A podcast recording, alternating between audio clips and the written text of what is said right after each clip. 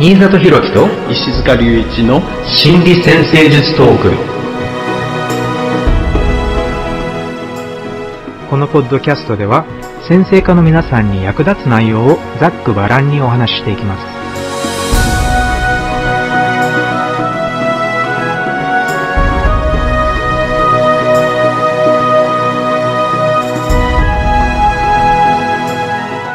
はい、皆さん、こんにちは。新里博樹です。こんにちは、石塚隆一です。よろしくお願いします。よろしくお願いします。2019年明けましておめでとうですね。あ、明けましておめでとうございます。2018年も、んなんだかあっという間に過ぎてしまったという感覚なんですけれども、えーこれからまあ1年間また皆様と一緒にね先生術の楽しい学びを深めていければと思っています。はい。で、えーまあ、えー年明け最初のポッドキャストということもあり、今回のテーマは2019年の星の動きです。はい。2019年、2010年代の最後の年ですけどね。本当によく考えたら、ついこの間21世紀だねって言ってたような気がするんですけれども、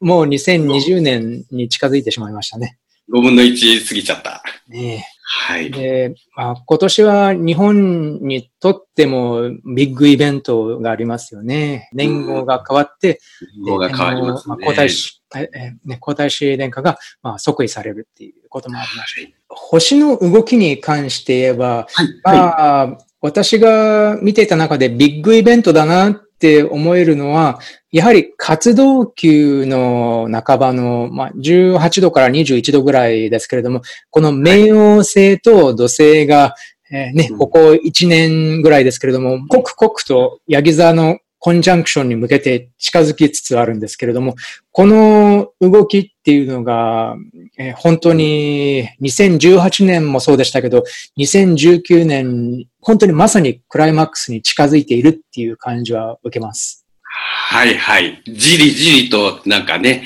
近寄ってくる感じですよね。実際には2020年の頭1月にコンジャンクションになる感じですよね。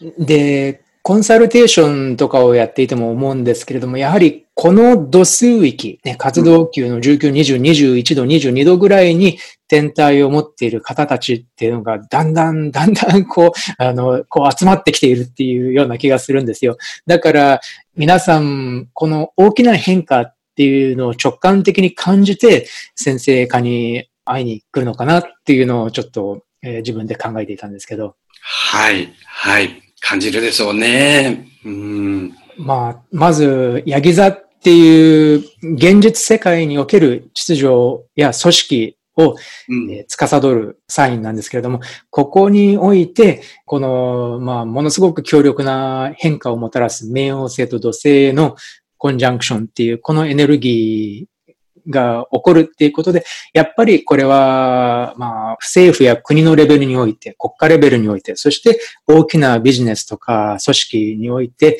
えーこれは権力体制の改革かもしれないし、大きな組織の再編成であるかもしれない。えーこういう、こういう動きがまあ少なからず見えてきているわけで、で、当然だから今日本で起こりつつあるこのね、年号の変化とかって、ここういうのもやっぱりその大きな変化の一部なんじゃないかなっていうのは感じるんですけどね。そうですね。まあ、その組織って言ってもね、あの、いろんな規模の組織がありますけどね、大きな会社もあれば、ちっちゃな会社もあるかもしれないし、あの、家族っていうのも組織かもしれないし、まあ、あの、いろんな次元で、でも、あの、それぞれの次元の組織に関連して、まあ、変化が進んでいく、象徴的にはね、そういう動きが考えられるわけですよね。そして活動級ですから、やはり変化を起こすっていうエネルギーですよね。変化がうん起こるというよりは起こすエネルギーなので、特にこの度数域に天体を持たれる方たちの場合は、えじゃあ変化を起こすっていう意味で考えたら、えこの、この一年をどういうふうに使うか、何を実現させるかっていう、えーそういう問いが、えーそのまま行動につながりそうな、えーそれぐらい変化の可能性に満ちた時期なんじゃないかなっていうふふうに感じるんですが。そうですね。今年の日食月食を見ていくと、ちょうどノードがね、月のノードが、ドラゴンヘッドテールが、こう、カニヤギの際のところをずっと通過しているところなので、うん、だから、まあ、日食月食がこの辺の度数で起こりやすいんですよね。だから、はい。だから、まあ、それも含めて、この活動際の真ん中辺にね、えー、天体がある方々が、まあ、エネルギーがチャージされていくみたいなイメージはありますよね。やっぱり変化が起こりますよっていう、そういう周期が、いくつもの周期がそう示してくれているっていう感じがしますね。はい。うんうん実際のコンジャンクションがね、2020年に起こるわけなんですが、でも、だから、その前の年なんだけど、結構ちょっとその辺のテーマが活性化していきそうな感じがありますよね、うん。本当にそう思うんですよ。っていうのは、まず、冥王星がヤギ座に入った時や土星がヤギ座に入った時も感じましたけど、やっぱり、このヤギ座の中で起こる変化っていうのは、個人的にも、また世界レベルにおいても、すごく重要なんじゃないかって思ってるんですけど、で、ここ、まあ、ここ2年ぐらいの間で、冥王星が活動級の、そうですね、活動級の、まあ、半ばを、こう、ゆっくりと通過してきたわけじゃないですか。で、今回は、今年はそれをなぞるように土星が、こう、じりじりと近づいていく。だから、この2017年、2018年の間で、まあ、冥王星が、えー、まあ、多分10、えー、そうですね、15度ぐらいから20度ぐらいまで動いてきたわけですけれども、今回は、えー、今年は土星がもう早くもこの15度、20度台の度数域を再び訪れる。だから、この1、2年で、その度数域に天体がある方たちが大きく変化を感じてきたこと。それを、例えば、もう一歩進ませるっていう意味もあるかもしれない。土星がその同じ度数域に到達することで、この1、2年の変化とつながるような次のステージに進むような変化っていうのが、え期待できるかもしれない。冥王星の最初の通過のところでね、奥の方でこう焦点定め、展望をこう意識して、で、今度土星がそのあたりにこうやってくるところで、まあそれらをこう現実化していくっていうか、あの、えー、きちんと形にしていく、こういろんな工夫をしていくみたいな、そんなイメージも考えられますよね。そう。だから、もしかしたら、こういう、その、一年前のに始まった変化とつながるような、えー、変化っていうのが考えられるんじゃないかなっていうふうに思っています。これはもちろん、まあ、いい悪いっていうのは、あの、それだけではわからないんですけれども、例えば、まあ、古くなってしまった体制。これは個人的な人生における、えー、何らかの古くなってしまった慣習。または、もっと大きな、えー、ビジネスとか会社とか政府とか、政治体系とかにおいて古くなりすぎてしまった体制や秩序っていうのが、えー、大きく崩れ落ちて、で、新たに何かが始まるっていう風な。だから、古い悪習とかっていうのがね、良くない習慣っていうのが、また崩れ去って、新しい何かが生まれ始めるっていうの。こういうのもやっぱり、まあ、ヤギ座っていう、えー、ヤギ座、そして冥王星、土星、えー、この象徴すべてに共通する必要な変化、えー、必要な死と再生。ね、そういうような感覚の、えー、大きな変化っていうのもやっぱり、えー、あるんじゃないかと思います。そうですね。あの、まあ、冥王星のキーワードで、あの、私も気に入ってるのが、こう、展望っていうのがあるんですが、うん、この、この展望っていうのは、あの、もしかすると、こう、意識の範囲みたいな、その認識の範囲みたいなものもイメージできるんではないかなっていう気がしていて、だから、冥王星が、こう、周回周回でね、こう、だんだんと人々の意識の範囲を広げていく。で、その広がった中で、こう、しっかり秩序を作っていかなくちゃいけないんだけど、あの、もしかしたら、その、狭い中でできている秩序っていうのは、もうちょっと広いね、範囲でちゃんとうまくね、つじつま合わせて動かせるようになる必要があるのかもしれない。そういうような変化を考えてもいいのかもしれないなと思う。うん、そうですね。あと、冥王星の象徴そのもので、私が最近考え始めていることっていうのは、ほら、核戦争の時代の始まりと近づけて考えられるじゃないですか。うん、冥王星の発見の時期っていうのが。発見がね、ちょうど核についてね、探求が深まっていってる時期ですよね。そう。で、まあ当然第二次世界大戦の、まあナチスドイツのね、活動とかっていう、そういう、まあ恐ろしい、人間の持つ恐ろしい可能性っていうのについても、うん、えー、これ以上ないほど明らかになった時代だと思うんですけれども、だからここで考えるのは、冥王星っていうのは多分、まあ個人レベルにおいてもそうだと思うんですけれども、集合レベルにおいても、えー、多分自分が、人間が内包している破壊的な衝動、つまり自分が内包している悪の可能性っていう、そういうものについて気づかせてくれる。うそういう意味での象徴でもあるんじゃないかと思うんです。もちろんそれは悪を認識するっていうことは、それを変えていくことができるっていう意味もありますし、だから自分の内面にある、えー、暗い部分に気づいて、えそしてそれを新たにしていくっていうか、何か変えていくっていう、そういう意味も、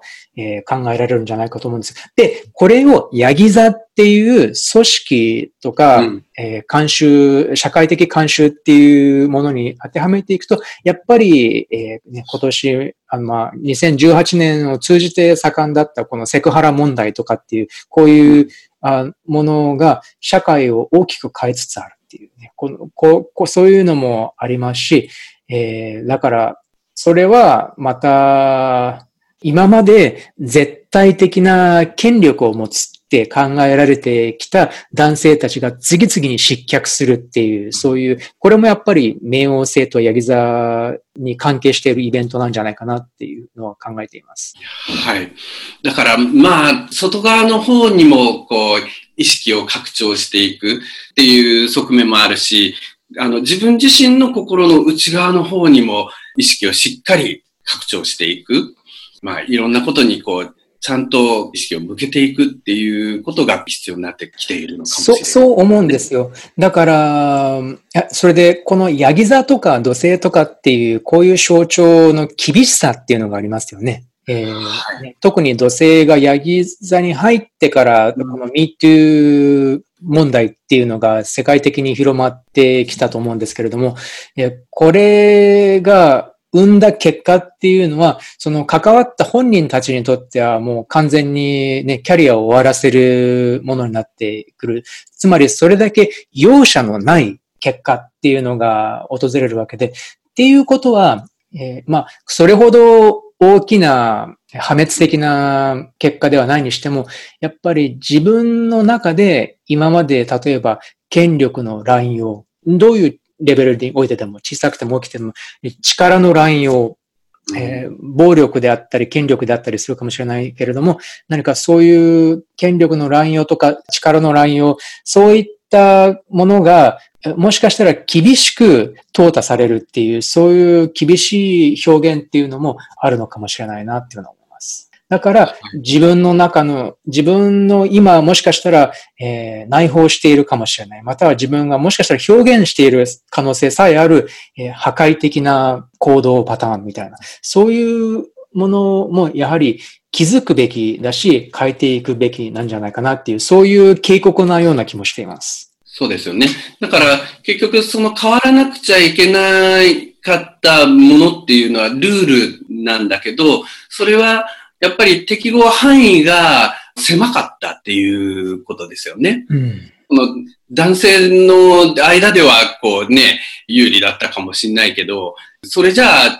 しっかりね、全体が動いていきにくいじゃないか。新しいルールの必要性っていうのが、やっぱそこの背後にはあるわけですよね。そして変化が進むことによって、力の分配っていうのがだんだん進んでいきますよね。うん。だからこれまで男性に集中してきた権力っていうのがだんだんだんだん、まあまだまだだと思うんですけど、だんだんだんだん公平に分配されていく。あとは、まあ人種問題っていうのもまだまだ根強いですからね。うん。そう。何らかの形で既得権になってたもので、それがこう、実際は現状としては多くのそこから外れてる人々の意識とか方向性とかを反映しないでこう動いているような規則とか秩序とかね、そういうものに関して、やっぱり新しいね、その、えー、そこまでちゃんと含んだ、あの、しっかりした秩序をこう作っていかなければっていう動き、方向性みたいなのが考えられるのかもしれない。そうですよね。だから、え古い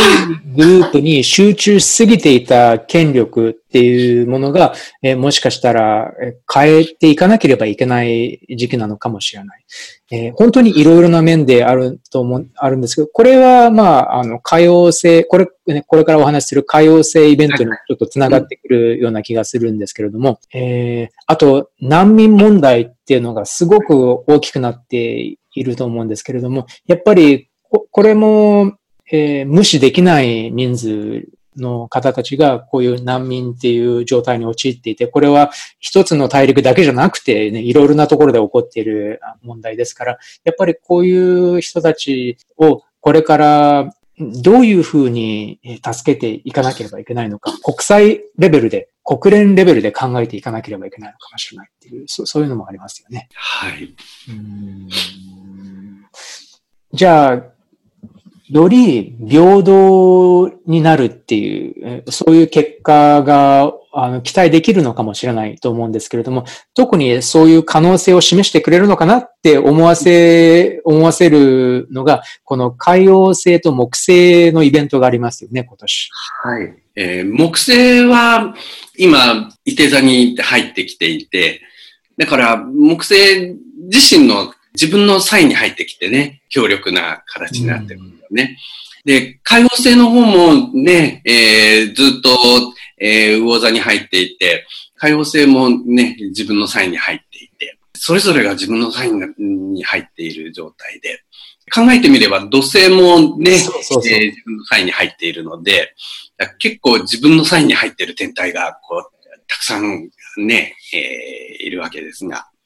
まあ、やっぱりこれは古典的に考えると、天体が一番強く働きかけることができる状態が、こう、用意されたっていうことなんですよね。うん、それぞれの本来のテーマをこう、しっかり追求するっていうことでしょうね。うん、で、だから、このヤギ座の中で起こっている大きな変化。だから、権力者とか、そういう、まあ、強者の抱えていた、いわゆる悪が暴かれるっていうね。だから、それは、まあ、あの、カトリック教会とかでも起こっていますね。たくさんの、あの、司教とか、まあ、結構高い地位にいる人たちでさえ、この、児童虐待問題っていうのが、ものすごく根強く、カトリック教会全体に広まっていたっていうのが知られて、で、あの、たくさんの人たちが失脚し続けている。それはビジネスの世界でもそうだし、こういうキリスト教の世界でさえそうだっていうのがあるんだと思うんですけど、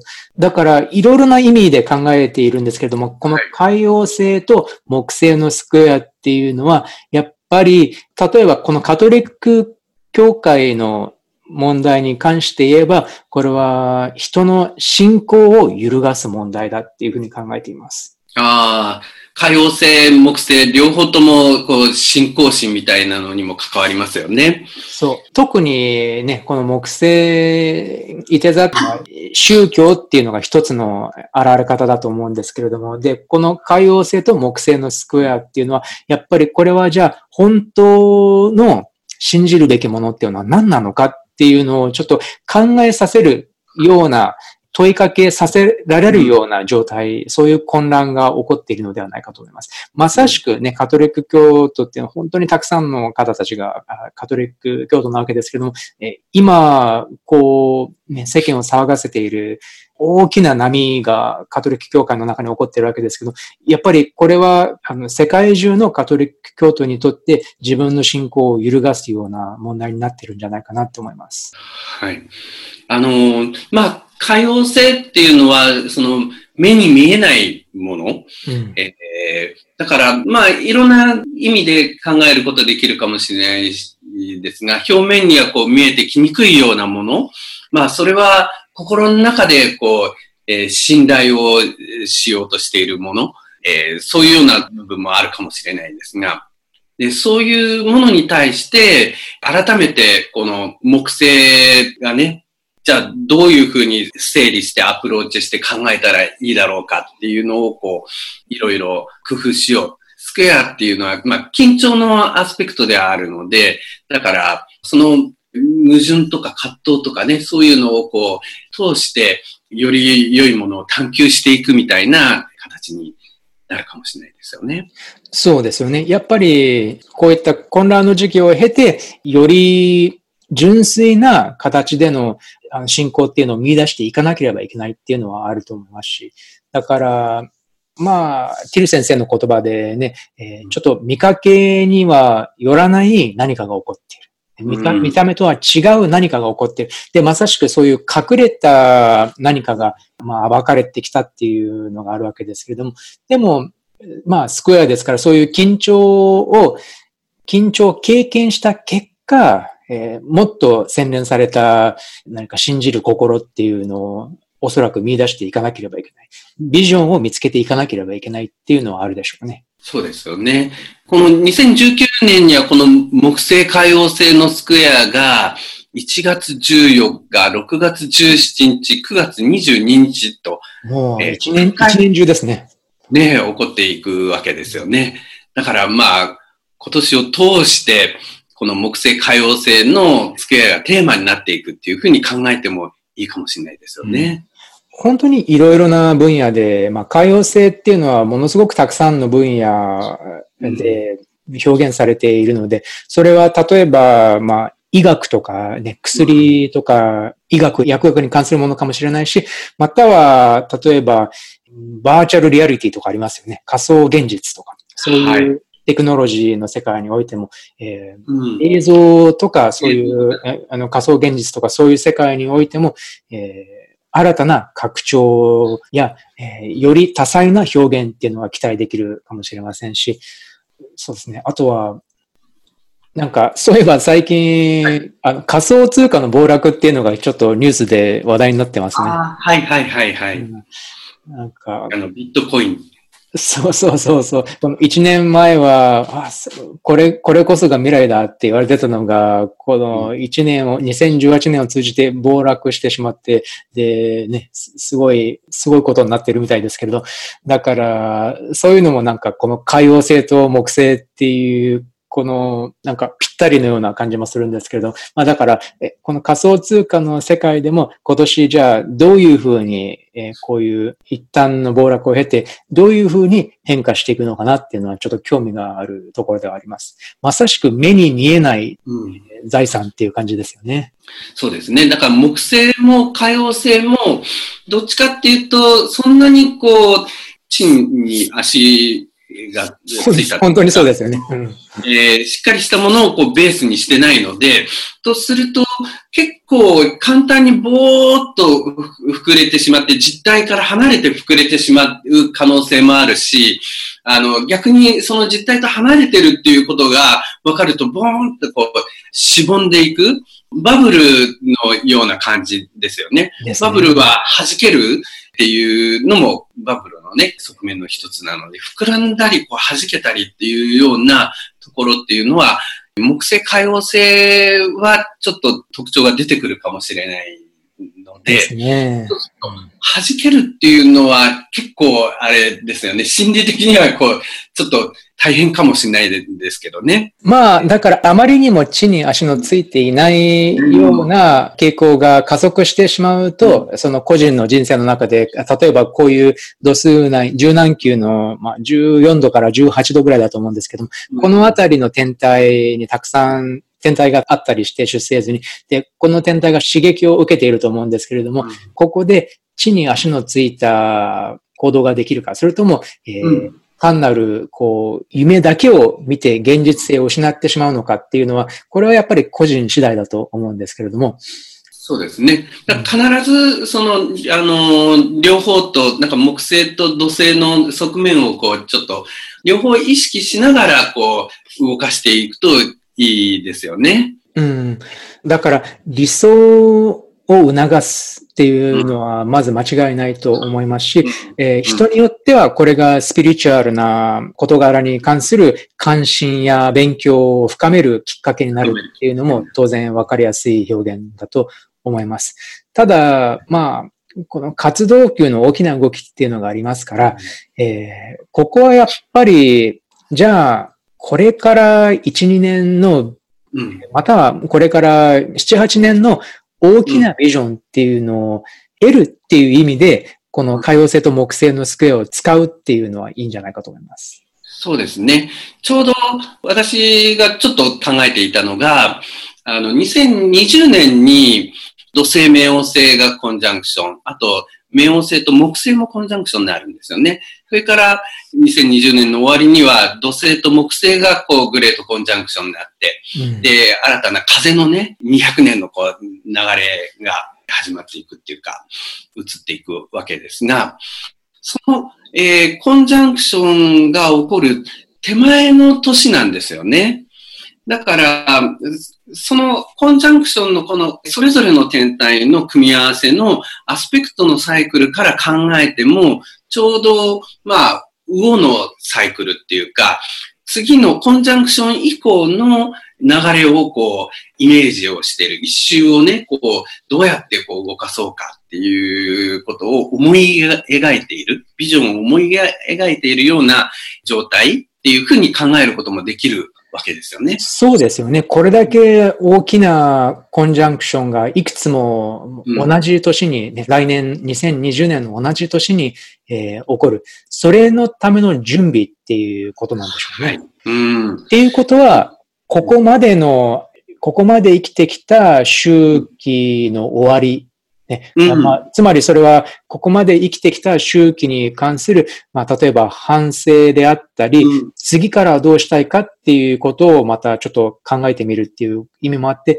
いろいろな結果を得て、えー、何かの終わりを経験して、そこから、じゃあ、これから新たな人生の周期が始まるんだけれども、その時には、じゃあ、今度のこの7年間、12年間っていうのはどういうふうなものにしたいかっていう、ね、まさしくそのためのビジョンを、えー、今作り上げているのかもしれませんね。2019年を通して。まさにまさにそんな感じですよね。だからそうするとこの木星海王星の、えー、スクエアのこの緊張っていうのがとってもどういうところに焦点を持っていったらいいのかっていうのがなんか見えてきそうですよね。うん私も実は柔軟球のこの、この度数域っていうのはすごくいろいろあるんで、特に月とアセンダントがあるんですけれども、えー、伊手座の月が15度にあって、で、えー、アセンダントが魚座の17度なんですけれども、だからやっぱりまさにものすごく重要な、えーまあ、ビジョンの変化とか、まあ、そうそういうものも合わせて考えています。はい。はい。あと、そうですね。じゃあ、質問をいくつかいただいていますので、その質問も、についてもちょっと結構いい質問が集まっていると思うので、この質問に答えながら、またもうちょっとこれらの周期について考えていきましょう。はい。えっ、ー、と、では、一つ目です。今年は、ヤギ座の冥王星に土星が近づいて、その後逆行していきますが、ノード軸が冥王星と合になった後、しばらく土星とコンジャンクションで逆行します。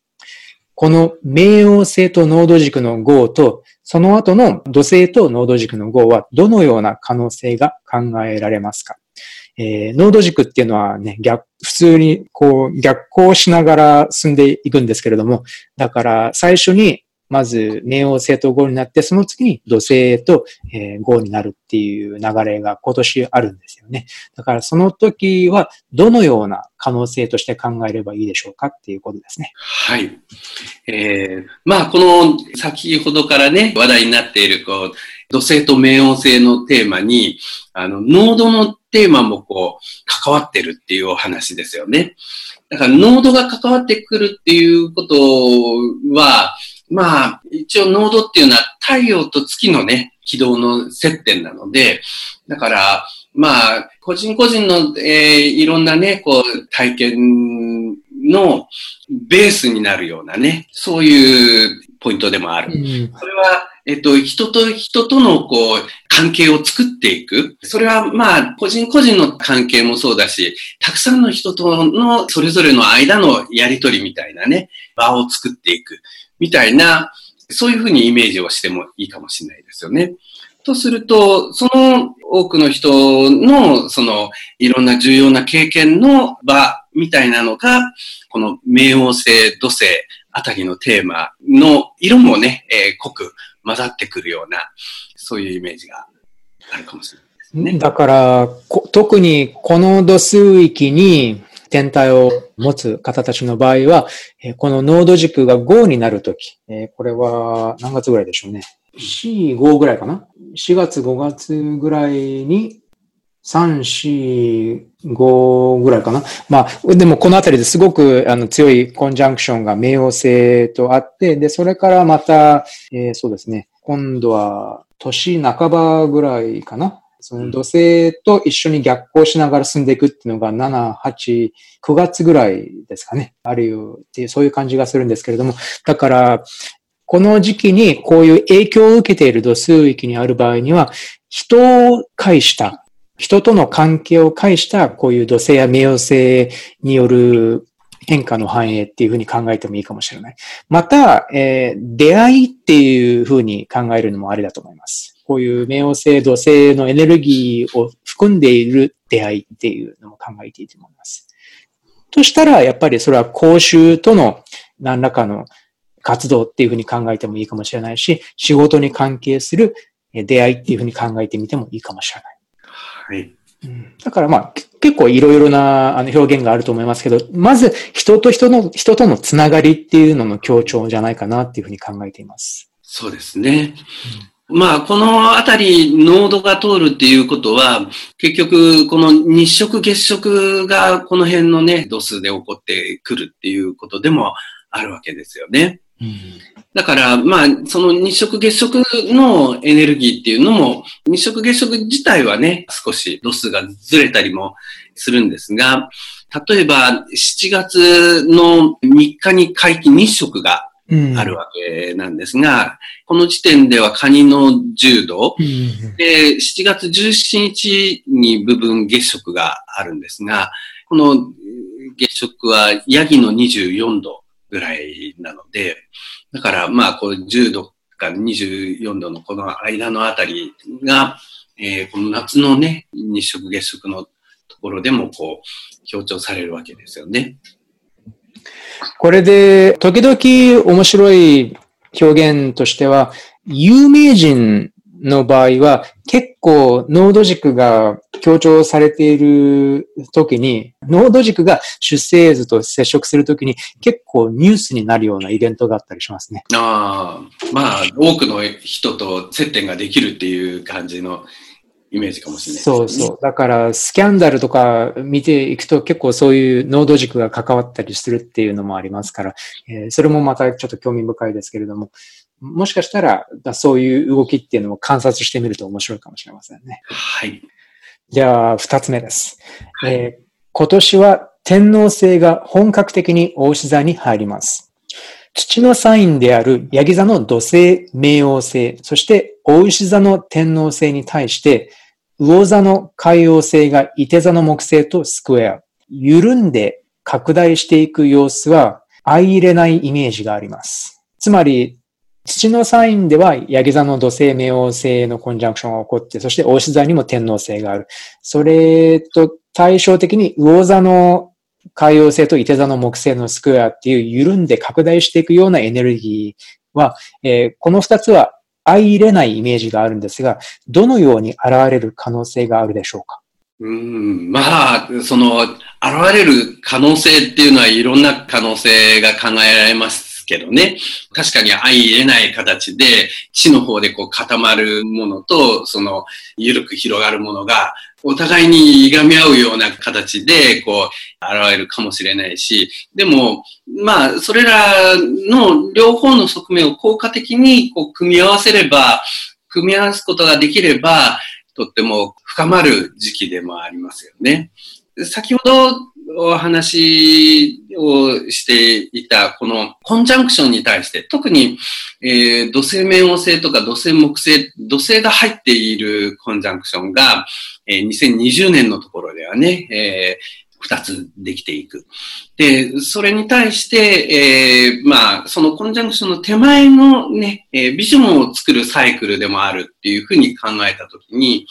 だから、この木星海王星のその焦点として、どんな具体的なね、表現っていうか、秩序の更新っていうのかな。まあみんなでうまく尊重したらいいような秩序を思い描くっていうこともとっても効果的かもしれないですよね。そこで、こう、いろんな想像力を働かせて、いろんな人の立場を理解しながら、しっかりした秩序を作っていくことができれば、それはとってもこう強力な効果的なものになっていくかもしれない。そのような形でね、この二つ一見相入れないように見えるかもしれないけど、まあそれぞれ役割分担でね、それぞれの力をうまく発揮をして、でも、お互いにしっかり意識し合いながら焦点を定めていけば、とても効果的に、建設的に、その二つのテーマがね、融合していく、二つのテーマを融合させていくことができるんじゃないかなって気がするんですけど。うん、本当にそう思いますよ。やっぱり、今の古い秩序や慣習っていうのが壊れるとき、または、まあ、一回なくなって新たなものを生み出すっていう時だからこそ、こういう、じゃあどうあるべきなのかっていうビジョンが必要になってくるっていうのもありますし、だからそういう意味では中心になる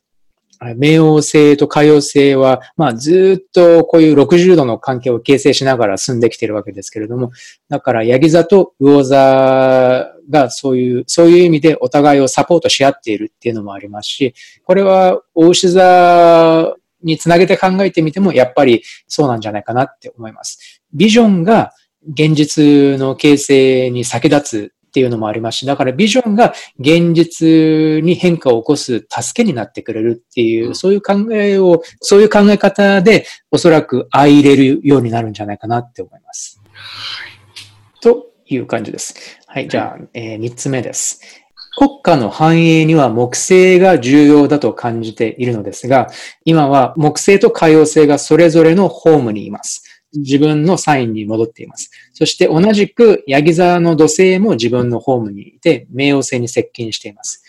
天皇星は安心安定重視の大志座に入りつつあります。え今年日本は皇太子様即位という大きなイベントがあります。これらの天体配置からどのような予測をお二人は立てられますか？という質問です。うん、興味深いポイントですよね。先ほどもね、出てきましたけど、木星、海王星、それから土星が自分のサインにあって、それから天皇星がまあ大牛に入るっていうところのね、側面もあるわけなんですが、この5つの社会天体、トランスサタニアンを含めてね、これらの天体のうちの4つが、いてから魚までの公の領域にいるんですよね。うん、それで、えー、それに対して、今、天皇星だけが個人の領域にいて、で、だからこの天皇星の、こう、働きっていうのが、また一つ個人個人の意識を、個人個人、自分自身の、こう、成長っていうのかな。いろいろ、それぞれ持ってる、元々のね、その良さみたいなのに気がついて、それをこう、どう多くの人々とシェアしたらいいのかな。えー、そういう工夫みたいなのも、この大牛の天皇制っていうところで考えられると思うので、その部分がもう一つ際立ってね、重要になってくるのかもしれないですよね。私は日本のチャート、まあ、いくつかあるんですけれども、でも日本のチャートで、えー、使っているのは、サンフランシスコ平和条約かな？サンフランシスコ条約が発行した時のホロスコープを使っているんですけれども。主権回復っていうやつですね。そうそう。日本の主権が回復、正式に回復された時っていうのが、これは結構時間とかも日付とかもすごく正確に残っているので、で、あの、個人的にはすごくこのホロスコープを気に入っているんですけれども、えー、この出生図だと日本の太陽が大牛座の8度なんですよ。はいはい。だから今まさに大きく一新しようとしているわけです。大体太陽っていうのが、まあ、国のリーダーっていう、この場合は、まあ、象徴としての天皇っていう、この、まあ、やっぱり太陽で間違いないと思うんですけど、それが大きく変わろうとしているっていうのが一つ。なので、ちょうど、この、えーね、新たな天皇陛下が即位される時っていうのにも、こういう、ね、天皇制から太陽へのコンジャンクションっていうエネルギーがまさしく効果を発揮しようとしているっていう感じがするんですけれども、で、実際に正確になるのが、これも、これも面白いなって思うんですけど、来年の、えー、オリンピック、東京オリンピックの時あたりにまさしく、えー、正確にコンジャンクションになるんですよ。だから、そういう流れっていうのも、やはり日本っていう国が、えー、まあ、より若い天皇陛下を得てね、ちょっと世帯の違う、より若い世帯の天皇陛下を迎えて、世界中からも当然大きく注目されるでしょうし、日本っていう国の、もしかしたら日本人の自覚っていうものにも大きく影響していくかもしれない。日本人であることの意味。で、もしかしたら、それはもうちょっと活動的に、え、日本が、日本っていう国が、例えば人道的な活動っていう面に関して、もうちょっと活躍するようになるような、そういう新たな始まりみたいなのを表してるのかなっていうのを考えたりするんですけど。はい。この日本試験回復っていうことだから、まあ世界の国々の中での日本の立場みたいなね、それが改めてこう定まり直したっていうようなニュアンスだから、やっぱり世界の国々の中での日本のアイデンティティみたいなところのニュアンスもこう、結構、えー、読み取れるのかもしれないですよね。うん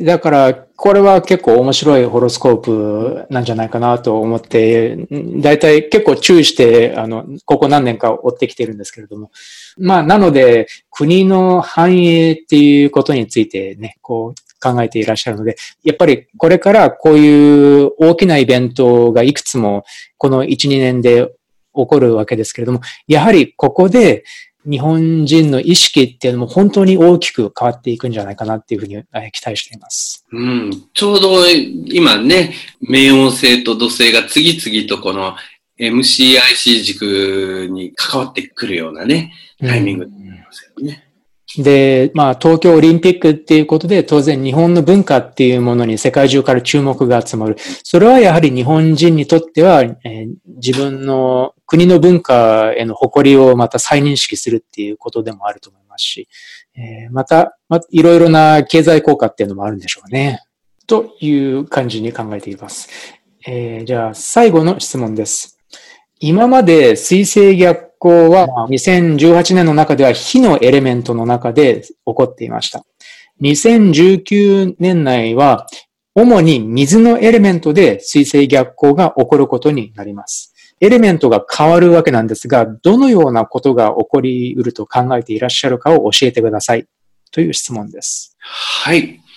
えー、まず、この水星逆行っていうところなんですけどね、水星逆行についてこう、まあ、いろんな風に考えることできるかもしれないですけど、その、私はこの逆行っていうところでは、まあ、それぞれが個人個人が集団からね、こう、ちょっと離れて、自分自身のテーマを振り返るみたいなイメージを考えてもいいんじゃないかなっていう気がしているんですね。それで、巡行に戻った時に、その、それぞれの個人の自分のテーマをこう、持ち寄りながら、まあ、改めてこうね、みんなで動いていくみたいな。それは、あの、まあ、毎晩毎晩、それぞれが個人の家に帰って、こう、寝に帰るみたいな感じの、えイメージかもしれないですけどね。